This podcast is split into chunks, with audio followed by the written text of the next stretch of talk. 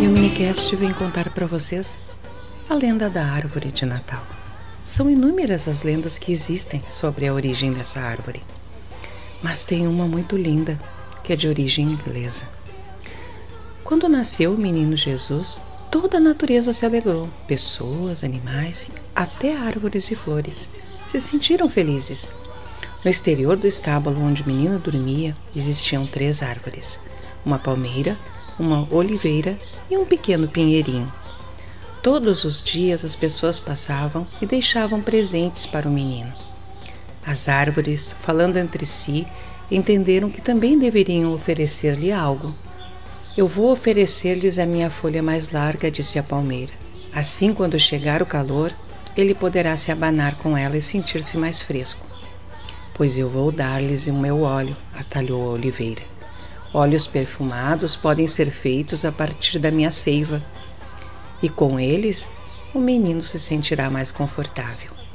O pinheirinho, pequeno, ouvia em silêncio e, com um ar muito triste, perguntou: E eu, o que, que posso oferecer-lhe?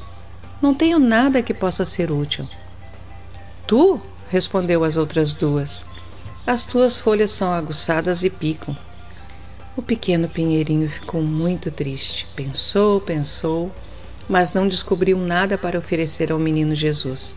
Qualquer coisa que ele pudesse gostar. Então, um anjo que tinha ouvido a conversa toda sentiu pena da árvorezinha que não tinha nada para dar ao menino. O anjo olhou para o céu e viu que as estrelas brilhavam intensamente. Uma a uma de mansinho, o anjo trouxe para baixo e colocou nos ramos pontiagudos do pinheiro. Dentro do estábulo, o menino acordou e olhou para as três árvores que se encontravam à entrada da gruta, recortando no céu escuro. De repente, as folhas negras do pinheiro brilharam, resplandecentes, porque nelas descansavam as estrelas. Como estava lindo o pinheiro que não tinha nada para oferecer ao menino.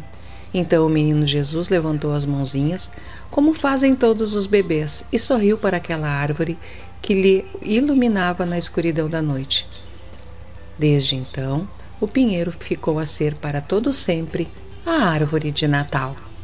Linda mensagem e devemos refletir com ela, pois muitas vezes pensamos né, que não temos nada a oferecer, mas temos sim, somos especiais, somos criações de Deus e cada um de nós pode, sim, oferecer amor, empatia e ajuda ao próximo. Até mais, grande abraço.